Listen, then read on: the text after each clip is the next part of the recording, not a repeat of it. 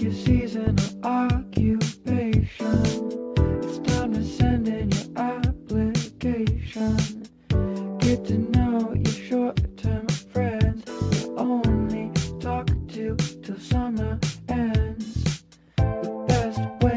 Hello，大家晚安！我终于回到纽伦堡了。这次真的去了非常的久，大概十天左右吧。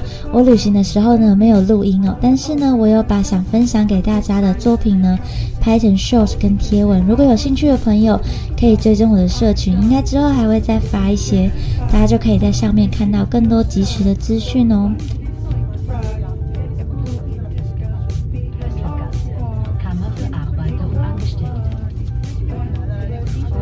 那其实，在这趟旅程当中呢，我去了布拉格，然后去看那个木下博物馆，也有去维也纳的美景宫参观大家很喜欢的克林姆的作品。然后我真的很推荐，如果来欧洲旅行的朋友，一定要去布拉格这个城市，大概排个三天左右就很够了。只是因为我觉得布拉格跟维也纳呢是两个差别很大的城市，虽然说在建筑的风格上面都很像，但是呢，你可以在布拉格的建筑用色上面感受到这个城市的热情，还有他们的活力。因为相对于维也纳，维也纳的城市设计呢非常的典雅，然后呢色调上非常的统一，看上去呢就是虽然说建筑上面有非常多雕饰。但是你不会觉得视觉上面很疲乏。那布拉格呢？布拉格的城市设计就比较像是那个建筑的颜色，虽然说也不是太跳痛的颜色，但是它的每一栋基本上用的都会有一点点不一样。然后呢，你会看上去的时候就会觉得，哇，这个城市有很多的变化的感觉。所以呢，蛮适合大家可以来这里走走，感受布拉格那种活力热情的氛围。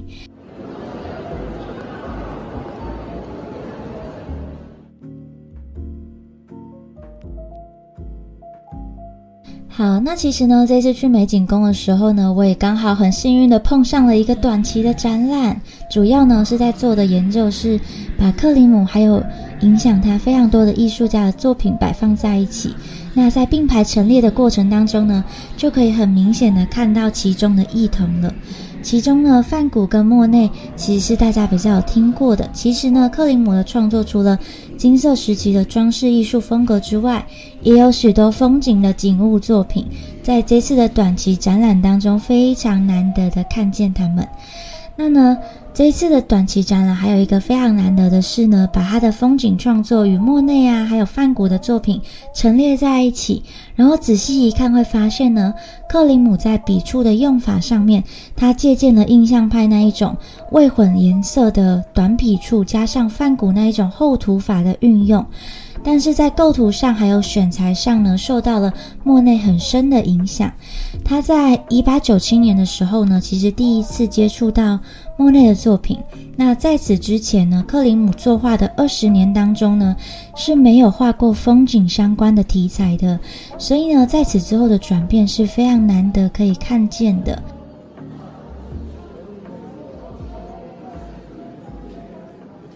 那当然呢，观赏克林姆作品呢，不可或缺的一环，当然就是欣赏他对于女性躯体的描绘和眷恋了。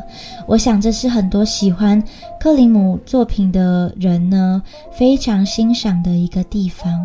那克林姆对于女性躯体的绘画呢，其实受到这个法国雕塑家罗丹的影响哦。他主要的作品呢，是有别于传统学院派对于躯体的描绘方式，他着重于使用线条来呈现姿势想要表现出来的内在情绪。在他的绘画当中呢，肢体语言是非常能够传递情感的。而且呢，在一九零二年分离主义画家聚首的时候，罗丹也在其中。据说他对克林姆的作品也是非常感兴趣的。那在展出的作品里面呢，也真的可以看到罗丹的作品当中，妩媚的躯体呢，不仅打破了文艺复兴时期那一种对于线条的追求，也可以看见更多内心的感受、我自己也很喜欢这个部分，因为在现在这个年代，大家对于女性身体的那个自主意识呢，逐渐的提高。那所以在看待这种作品的时候呢，我也能够感受到画面里面那个女性的欲望，在蠢蠢的欲动。然后呢，透过这个画作的呈现方法，我可以感受到女性在这方面的能量，可以尽情的释放的感觉。那在欣赏这个展览的时候，其实我刚好遇上了两个中国人，和他们交流的时候呢，他们很好奇哦，台湾的博物馆会不会放这种裸体？我就说当然有啊，就是你不觉得这是很正常的事吗？那虽然他们都是在国外待很久的人，但是他们也非常的惊讶，因为呢，在大陆的展览里面。根据他们的说法，是不会放这种类型的，就是很多的古物而已，所以没有这种裸体会出现在中国的博物馆当中。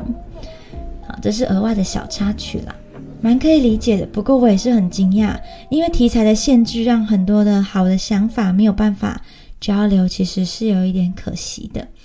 那另外呢，让我很惊讶的还有这个克林姆对于珠宝的绘画。诶，怎么这集都在讲克林姆？其实我这集应该要讲木下的。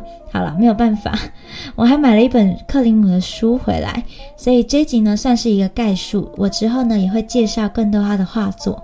当然呢，大家可以追踪我的社群，就是那里会有周末一郎啊，还有我在欧洲闲晃的时候看的各式的作品。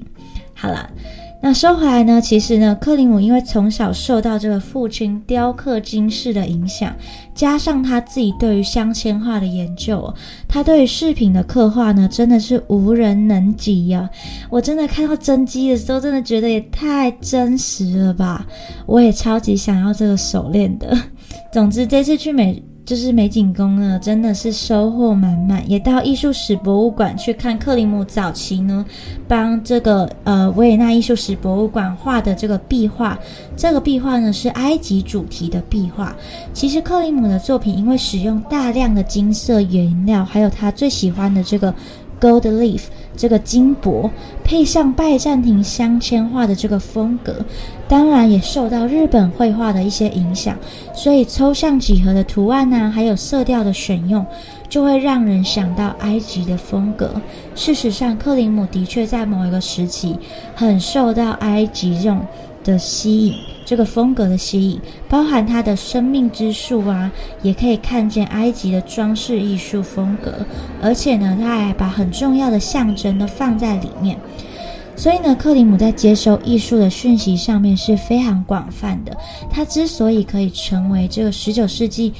在维也纳这个地方发迹，然后影响这个西方艺术非常重要的人物，就是因为他的作品呢，不仅仅是局限在印象派，也不是只有东方艺术，也不是只是金色，哦，或者是某一个特定的风格，它是非常多元，而且结合很多人的精华，然后才做出他的作品的。所以呢，他的作品就会很令人着迷哦。包含其实他也有受到惠斯勒的影响哦，而且这一次呢的展览也可以看到惠斯勒的画作，但是呢只有一幅，而且是不开放拍照的，所以超级珍贵。我也不要告诉你们是哪一幅，非常大型的一幅。如果呢有机会的话，一定要趁展览结束之前赶快来看。那也可以把影片呢分享给你要来欧洲玩的朋友。下一集呢我们会好好介绍在布拉格的木下博物馆。关于木下的创作，我相信是不用再多说了。去年在台湾展出的时候呢，大型的这个光影展呢对打，但是呢，这个木下博物馆还是人山人海，所以呢，相信大家都对木下非常的熟悉。那下一集我们就要来欧洲看一下这个木下博物馆里面的展出了。所以呢，如果你刚好要来布拉格，或是你的朋友要来的话，就可以赶快推播给他们哦。那今天就先到这边啦，晚安。